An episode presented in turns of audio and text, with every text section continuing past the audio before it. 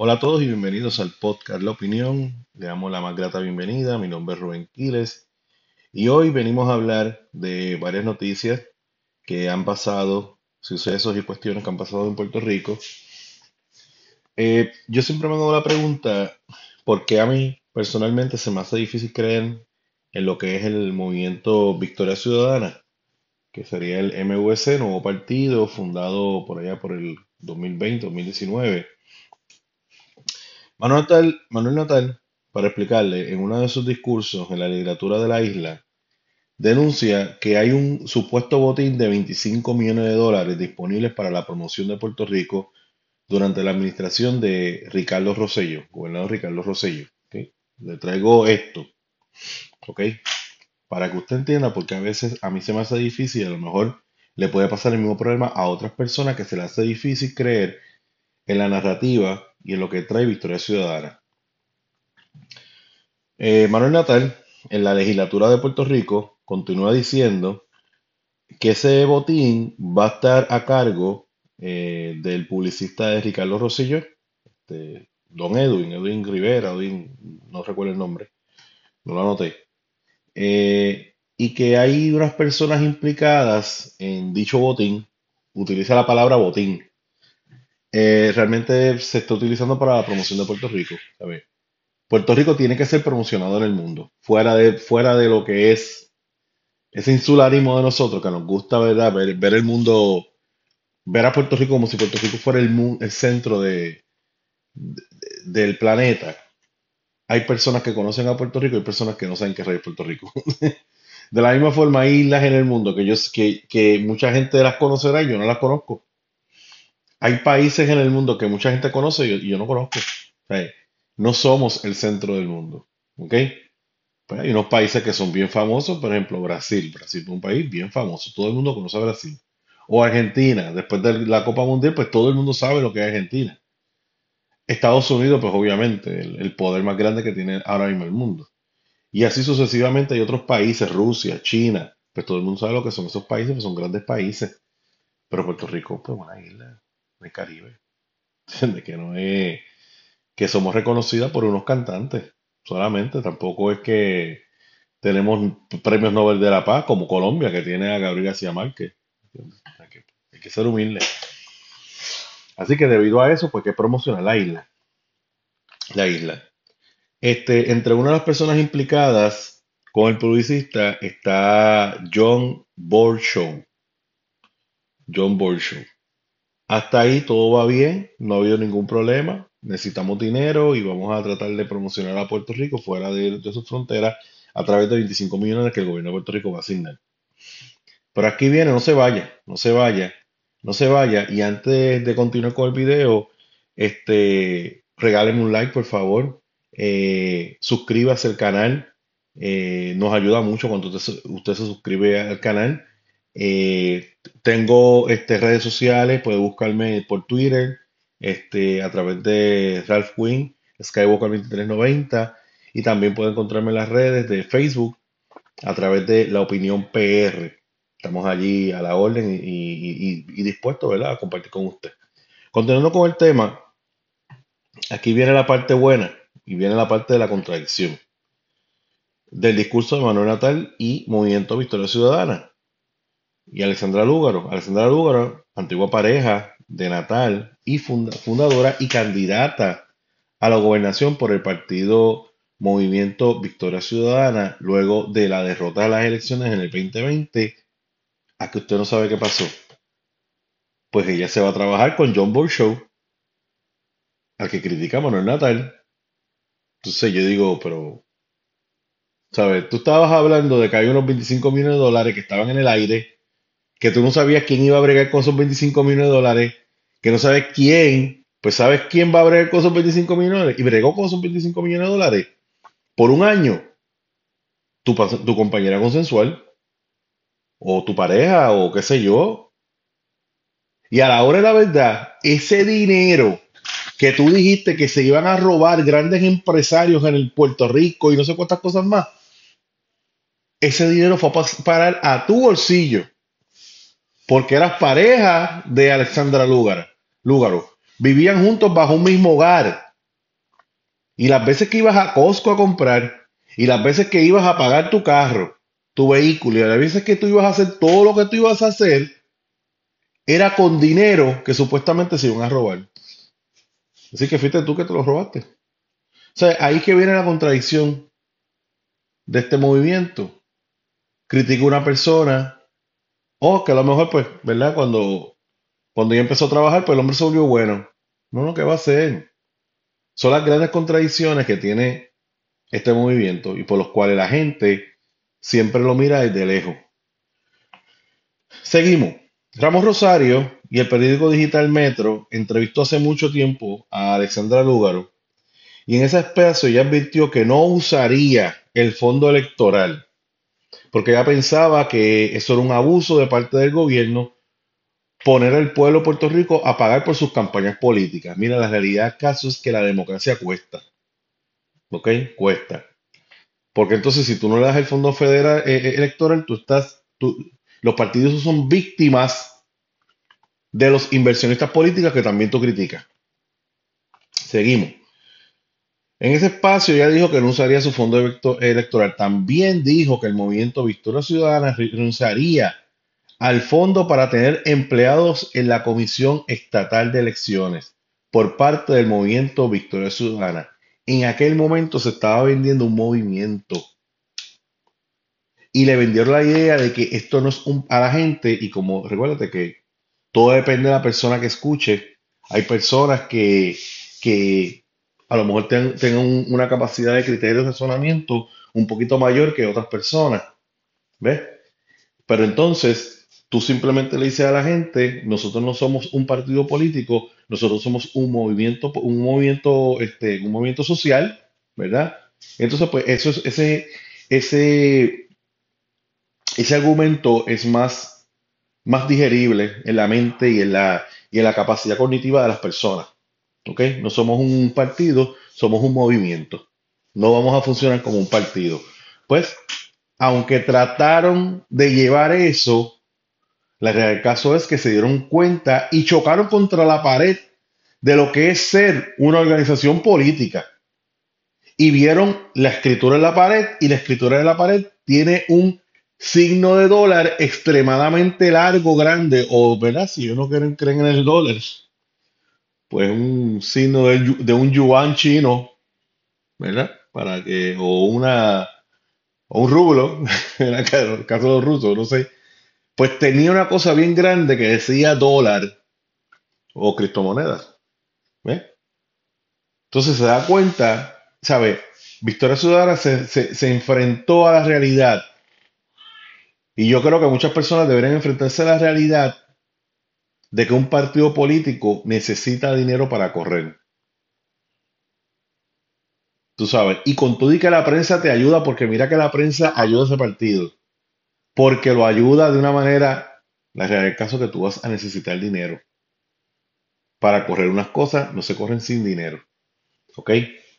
Y, y eso de que la gente poquito a poquito, dólar, dólarcito, eso te lleva hasta un punto. Pero la única forma de tú realmente recibir el verdadero cachimiro fuerte es cuando ganas elecciones. Y van a haber personas que se van a acercar a ti. Luego que tú ganaste las elecciones. Y luego que tú, tú pruebas que ganaste las elecciones. Y te va a decir, yo te voy a ayudar, pero tú me vas a ayudar después. Así funciona esto. Y va a ser el problema, es el problema que tiene el Partido Popular Democrático, es el partido que tiene el Partido Nuevo Progresista. Y en la medida que pase el tiempo, cuando el Victoria Ciudadana sustituya al Partido Popular Democrático como segunda alternativa, es el problema que también va a tener Movimiento Victoria Ciudadana y no crea que también Proyecto Dinero va a tener los mismos problemas. Va a necesitar dinero y van a haber unos inversionistas políticos que se van a meter allí y de yo te voy a dar el dinero que tú necesitas, pero cuando tú ganes las elecciones, yo te voy a tocar la puerta y tú vas a estar disponible para mí, para hablar. Lamentablemente, ¿tú no crees dictadura? Esa es la que hay. En una dictadura, pues todo cambia. ¿Por qué? Porque tú no tienes que ir a elecciones. Como, como pasa al presidente de Cuba. Ese tipo es el hombre más feliz del mundo. Él se levanta en la mañana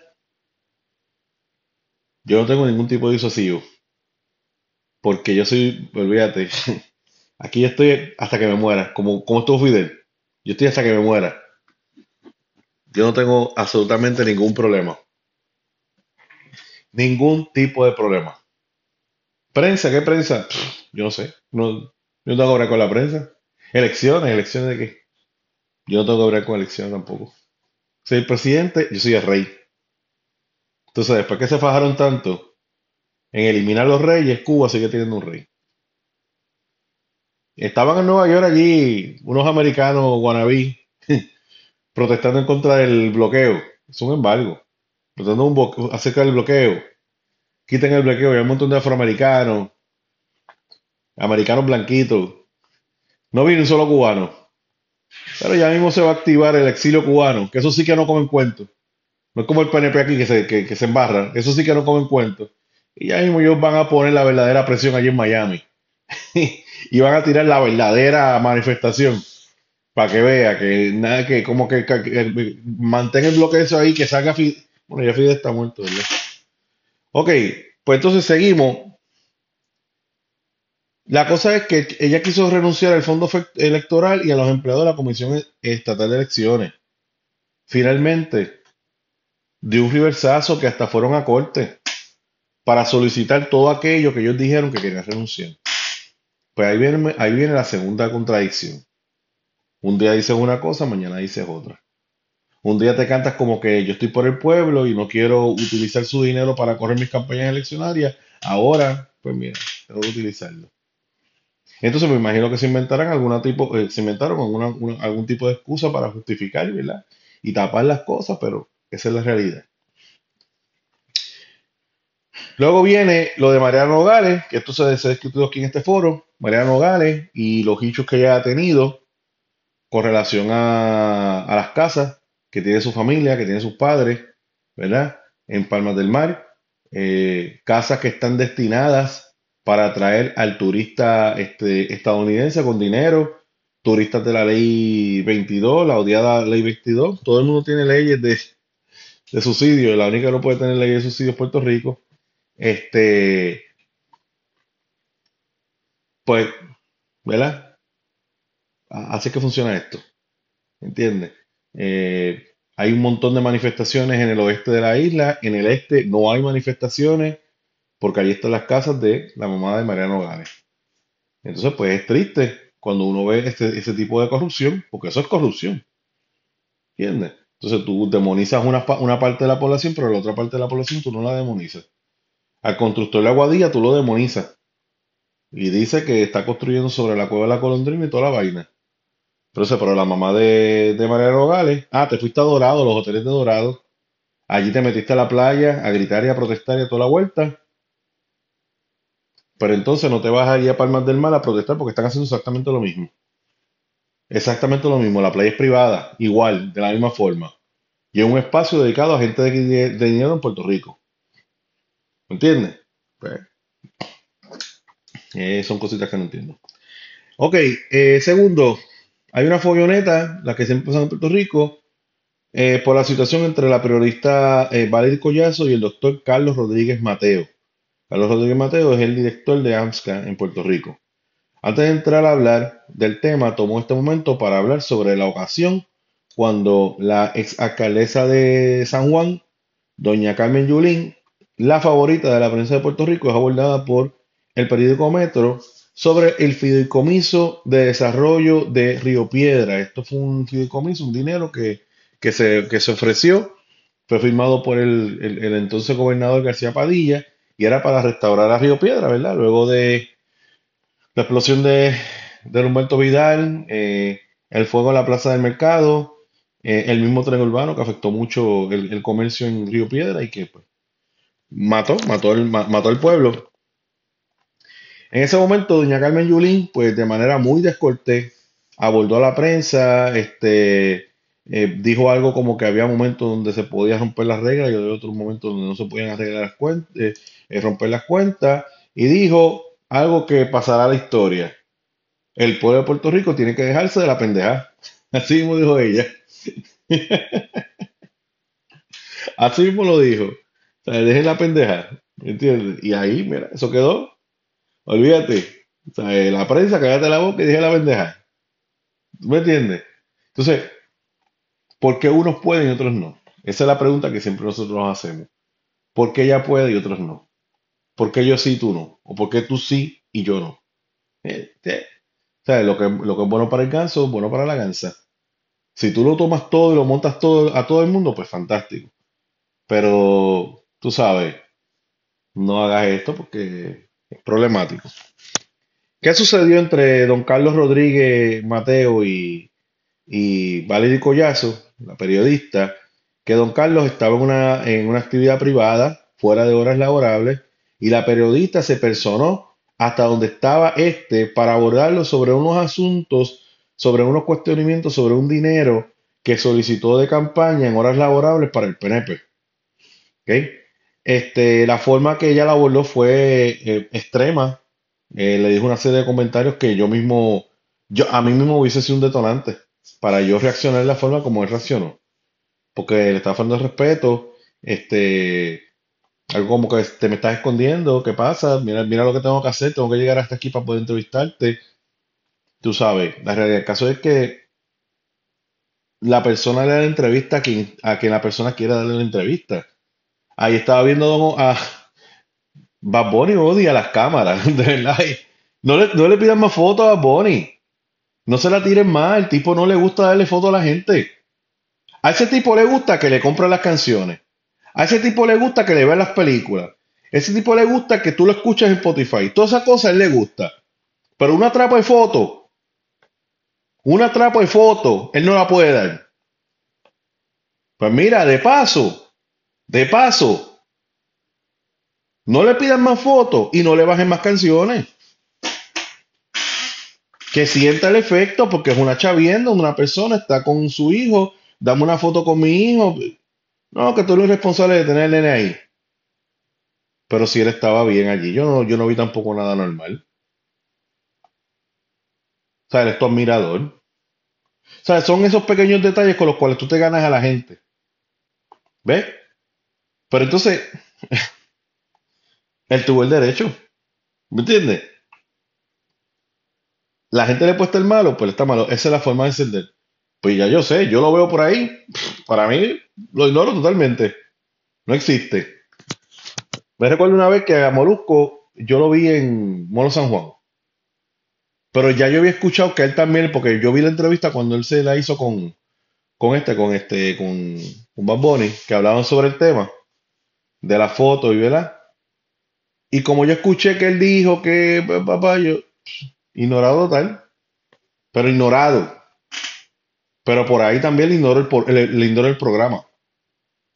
Porque yo creo que el público, ¿verdad? Tiene que tratarlo bien. ¿ok?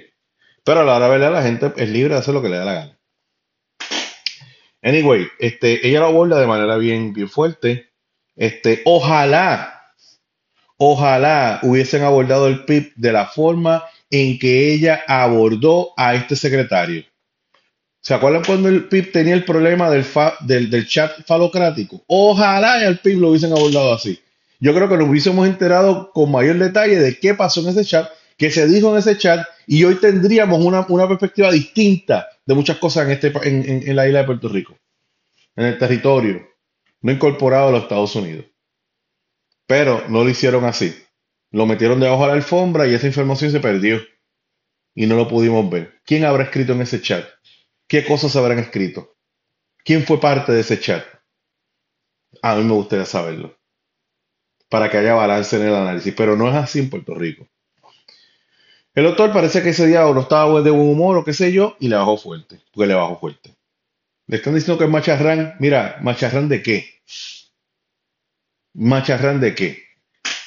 Vamos a poner esto aquí en perspectiva.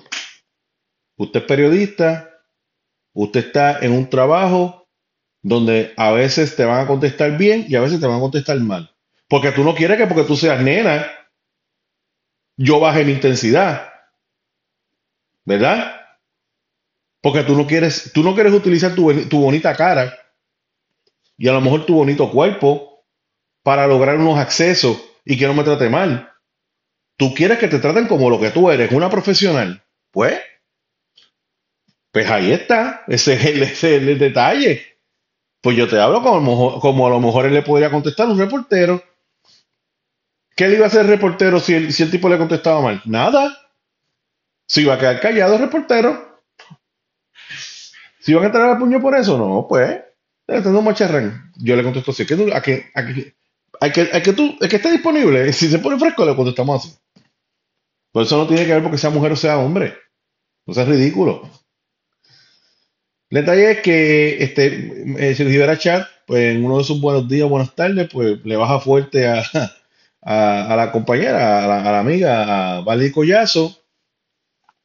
Y de ahí pues se han reproducido una serie de personas que va desde Manuel Natal hasta Molusco, obviamente enemigos de Rivera Chat y el dueño del canal de Telemundo, que pues, pues uno le están pidiendo la renuncia y otros están pidiendo que lo voten y, y este, el dueño de Telemundo que se mete de presentado, porque se mete de presentado.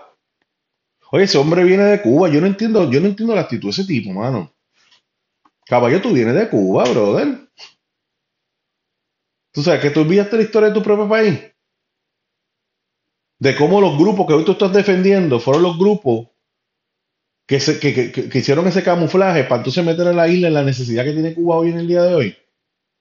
Pero bueno, a lo mejor llegaste pequeñito a Estados Unidos y todo te lo han dado, y como todo te lo han dado, pues piensas que el mundo es, es suavecito, pero no es así. No es así. Esta reportera, Valeria Collazo, este, revela en, en la- en las redes sociales una condición eh, psicológica, entiendo, sobre ansiedad. Dijo que no había dormido y que le había dado un episodio de ansiedad que siempre le habían dado. Este, y lo comparte con nosotros para que nosotros sepamos. Parece que eso es importante que nosotros sepamos, ¿verdad? Problemas tenemos todos, ¿entiendes? A veces la gente como que quiere. No puedo hablar de él, pero tengo que hablar. Ahorita hablo de él, porque lo- eh, eh, ahorita en, que ya Manny me dijo, chicos, siempre estás hablando del mismo tipo. Pero ahorita, hoy, Manny, mala mía, voy a tener que hablar de él. Porque, porque tiene que ver con él. Nada, anyway, este, estamos viendo una generación donde los jóvenes pues aman ser transparentes y aman decirle a, todo el mundo sus situaciones personales.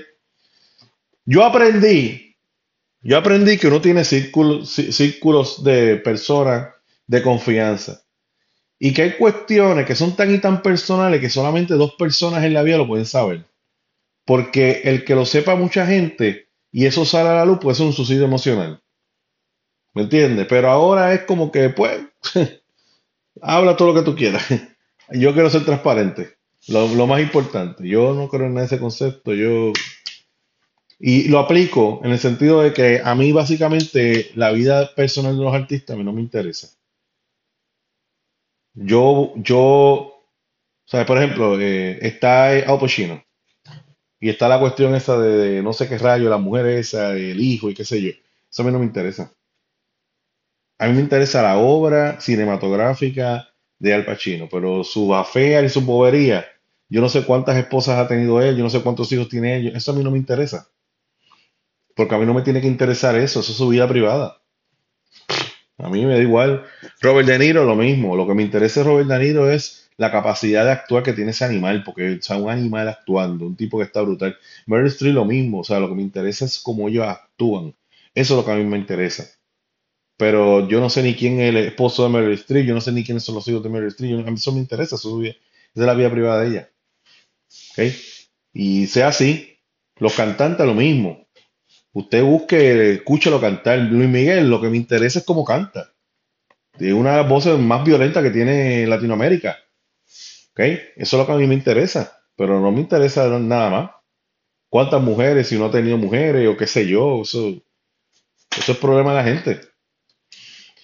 Entonces, esta también eh, no ha dudado en disparar eh, contra compañeros eh, a través de los medios de, de- comunicación y, y una de las víctimas, mala mía, Manny, me lo dijo hoy, chicos, siempre estás hablando de él, es Jay Fonseca, mala mía. Este, siempre hablo de él, mano, no me he dado cuenta, pero siempre hablo de, de, de Jay Fonseca, mano.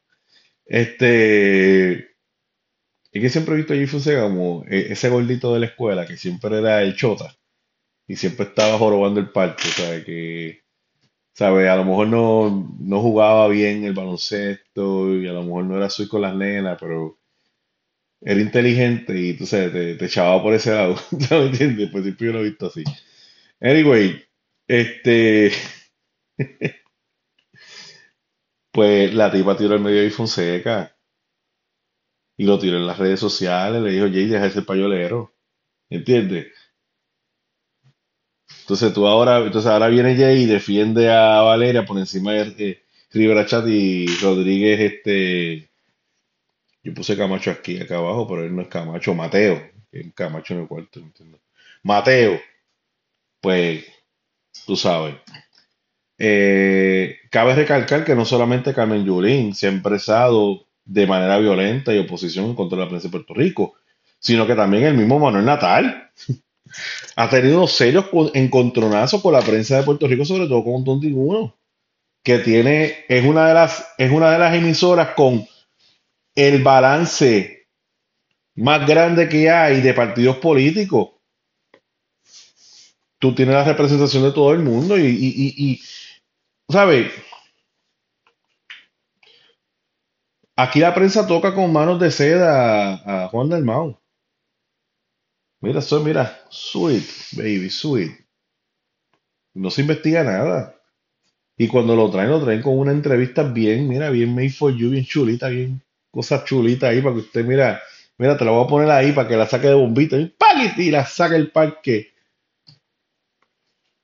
Tú sabes, lo tratan bien y no, ¿sabes? Tú tienes que, tú tienes cogerlos a todos y someterlos al mismo, al mismo rigor. Al mismo rigor, oye, este, Chávez utilizó la prensa de Venezuela y después que Chávez ganó y la prensa le empezó a recriminar y decir, ¿dónde están tus promesas? Prometiste un montón de cosas, ¿dónde está? ¿Qué hizo Chávez?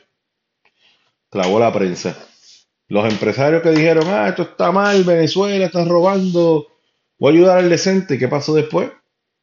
Eso mismo tuvieron que coger en la selva del Dariel coger por ir para arriba para Estados Unidos, para escaparse de Venezuela. ¿Cómo se va a escapar, cómo se va a escapar los puertorriqueños? ¿Para dónde van? ¿No? ¿Para dónde? Bueno, será para San Martín o será para República Dominicana escaparse, pero mira, es una islita, papá. Ay, bendito. Nada. Este, para terminar, tengo tres noticias ahí que yo creo que son las más importantes, pero, ¿verdad? Bon Menéndez, el, el opositor más grande que había eh, en contra de la, de la estadía en Puerto Rico, pues tiene un problema feo. Tiene un problema feo. Este, tiene un problema feo de corrupción, este, de venta de influencias y todas las demás cosas. Es curioso eh, porque a él se le decía el, el, el, el representante, o sea, el congresista de Puerto Rico en Estados Unidos, fue un aliado incondicional del Partido Popular Democrático, fue un aliado incondicional de este, Aníbal, García, eh, Aníbal Acevedo Vilá, este, y toda la vuelta, todo lo que se habló de, de Menéndez, y ahora acusado por corrupción en los Estados Unidos. Es cubano la persona, es cubano, así que pues. Este, y obviamente una noticia que no se le ha dado ahora es que la prensa está dándole este rigor, pero y es porque ya es algo obvio, que ya te explota en la cara. Pero por ejemplo, No Día puso eso en la página 37, casi la, en la sección de deporte. Puso la, casi la esquela, eh, puso, solo, eh, no hizo primera plana, que, que debió haber sido primera plana, ¿verdad? La prensa te manipula. Estamos en la Matrix, ¿sabes? Puerto Rico tiene una Matrix y la prensa es la Matrix. Este, el tribunal del circuito de Boston le dijo que no a Tatito y le dijo que no al gobernador. Nada de lo de promesa se va a eliminar porque usted no tiene ningún tipo de poder. Quien manda en Puerto Rico es el Congreso, tiene poder, poderes, eh, poderes plenarios, plenipotenciarios y todo lo, o y todo lo que sea. Si tienes problemas con los poderes que tiene la Junta sobre Puerto Rico y el Congreso de Estados Unidos sobre Puerto Rico, vete al Congreso y pide un autogobierno como Dios manda. Si no, aguanta presión, animal. Así de sencillo. Y no hay más nada que buscar. ¿No te gusta? Mira, ahí está, vete al Congreso. Protesta allí. No hay más nada que buscar. ¿Ok? Así que pues la responsabilidad de nosotros, los puertorriqueños. Y no solamente eso, escuchen, ya el puertorriqueño habló. Lo que pasa es que hay unos sectores que se están haciendo los sordos.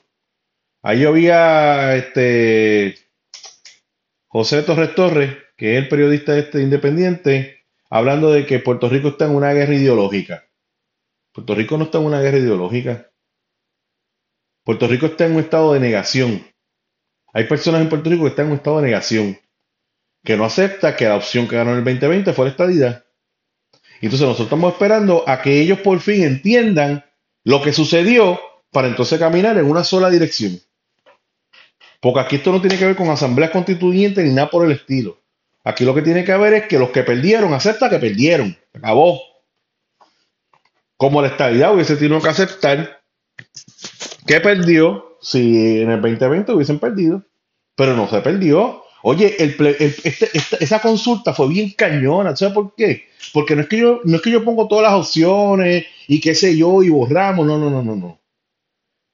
Esa, esa consulta estuvo violenta porque es, es que si eso hubiese sido no, si acabó el estadio en Puerto Rico, había que irnos. Escuche esto.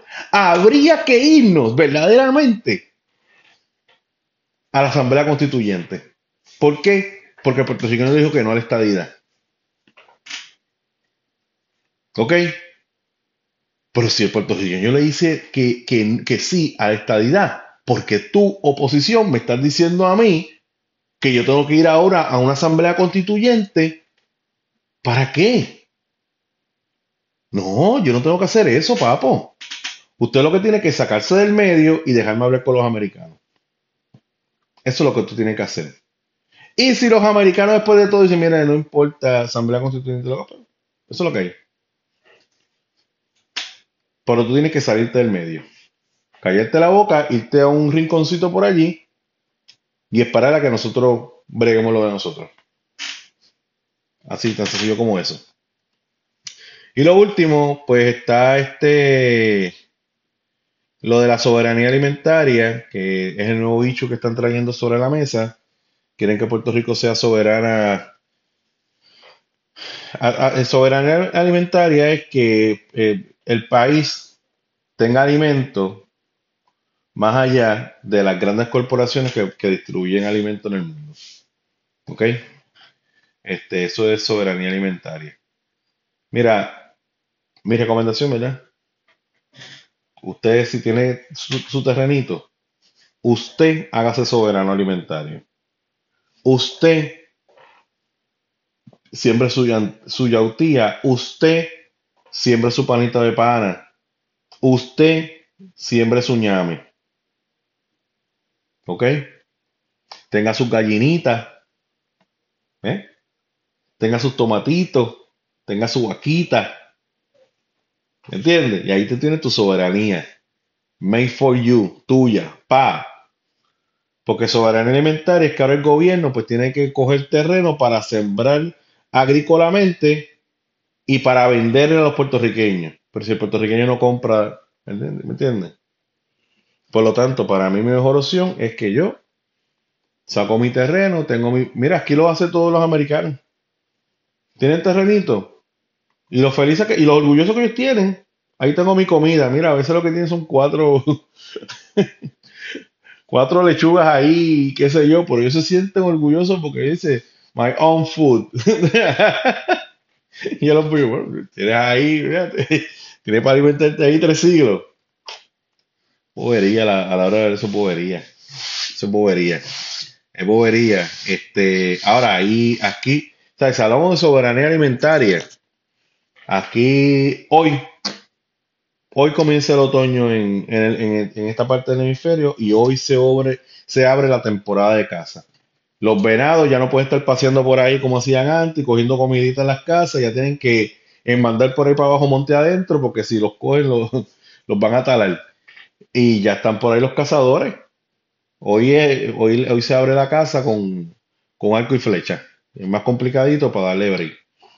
Y están por ahí ya. Estaban esos nenes míos de la escuela, eh, felices. Entró la temporada de casa. Estaban más, más contentos un perro con dos rabos. Este, y ahí tiene la soberanía alimentaria. ¿Me entiendes? Pero aquí todo lo queremos centralizar con el gobierno. El gobierno lo que tiene que hacer es educar al puertorriqueño a cómo sembrar en su casa. ¿Qué tal? Muy bufiado. ¿Cómo sembramos en la casa? Mira, sembramos de esta manera. Y usted, y, las personas que saben decían, mira, por lo menos tú tienes que tener un palito de esto, un palito de esto, un palito de esto, un palito de esto. Porque tienes este palito, porque este palito en el verano florece. Porque tienes este, porque este en otoño. Porque tienes este, porque este en Navidad y te va a dar algo. Que si pasa cualquier bobería, tienes comida ahí. ¿Entiendes? Enseñarle cómo ahorrar el agua, cómo invertirla mejor, cómo sacar, cómo, cómo encontrar agua, dónde encontrar agua, cómo utilizar tu techo para acumular agua en caso de. O sea, hay un montón de cosas, ¿me entiendes? Pero es rápido, fondo, fondo, eh, destina fondo para hacer esto, y eso es contribuciones que salen del bolsillo de uno. Hombre, no, hombre, no, ¿verdad que no? Bueno, mi gente, muchas gracias por este tiempito. Nos veremos en el próximo audio, podcast y video. Bye.